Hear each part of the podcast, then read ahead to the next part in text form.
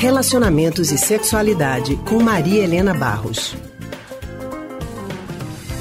E nós já estamos na linha com Maria Helena, que é psicóloga e psicanalista do Centro de Pesquisa em Psicanálise e Linguagem, CPPL. E hoje Maria Helena vai falar para a gente sobre o isolamento social e também as relações afetivas nesse momento em que vivemos. Maria Helena, muito boa tarde para você. Boa tarde, Alexandra, Anne. Boa tarde a todos. Oi, Maria Espero Helena. Que todos estejam em casa, aqueles que podem. É verdade, a gente torce por isso mesmo. Maria Helena, por causa do isolamento social, muita gente está usando os aplicativos de conversa online, obviamente, para diminuir as distâncias e ficar mais pertinho daquelas pessoas que amam. Inclusive os idosos que namoram pessoas que moram em outras casas também estão recorrendo à troca de mensagens pelo celular. E aí a gente pergunta para os computadores e os telefones celulares, eles podem deixar os casais mais felizes durante o isolamento social? É, veja, eu acho que essa tecnologia, de fato, né, é, nesse aspecto, ela é muito produtiva nessa perspectiva de aproximar pessoas, não é? Inclusive é, pessoas mais velhas que têm um casamento à distância.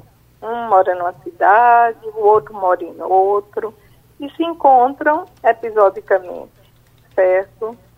Então, efetivamente, essa tecnologia serve para uma aproximação, né? No entanto, é, ontem eu conversava com uma jovem numa, numa sessão online e ela dizia que estava muito presa ao celular, né? As mensagens toda hora. E isso evitando ela de fazer as atividades que ela precisava. É o contraponto negativo da situação. É o contraponto negativo, que na verdade gera muita angústia, porque gera uma aceleração, né? Na, na comunicação muito grande, e pouco tempo para digerir as coisas. Né? E o que fazer então, Maria Helena, com essa situação? Porque imagina os casais que estão aí diminuindo a distância com a tecnologia, mas também entendo essa situação de que a gente fica o tempo inteiro no celular, o tempo inteiro uhum. esperando mensagem, o tempo inteiro acompanhando e acaba perdendo noção de tudo. Então, como é que a gente faz para dosar isso nesse momento? É.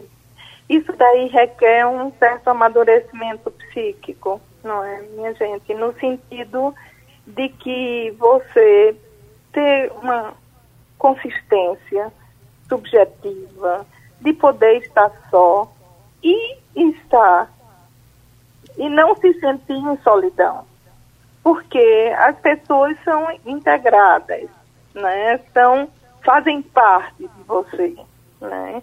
Então acho que sim, o contato por celular, pelo vídeo, são muito importantes, não é? Desde que não se transforme numa cobrança, num excesso de, de contato, mesmo virtual, que leva você a esquecer da sua vida, das outras coisas que você precisa fazer. Se está em casa, é construir hábitos, construir é, situações que lhe deem prazer.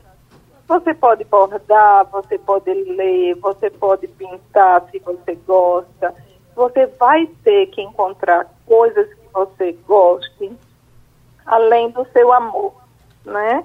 Até para terem o que conversar, não é verdade? É verdade, é verdade. Maria Helena. Maria Helena, muito obrigada pela tua participação aqui hoje conosco. Uma maravilhosa Páscoa para você, viu? Para vocês todos também. Um abraço. Um abraço, Maria Helena. Até semana que vem. Tchau. Nós acabamos de conversar com a psicóloga e psicanalista do Centro de Pesquisa em Psicanálise e Linguagem, o CPPL, Maria Helena Barros.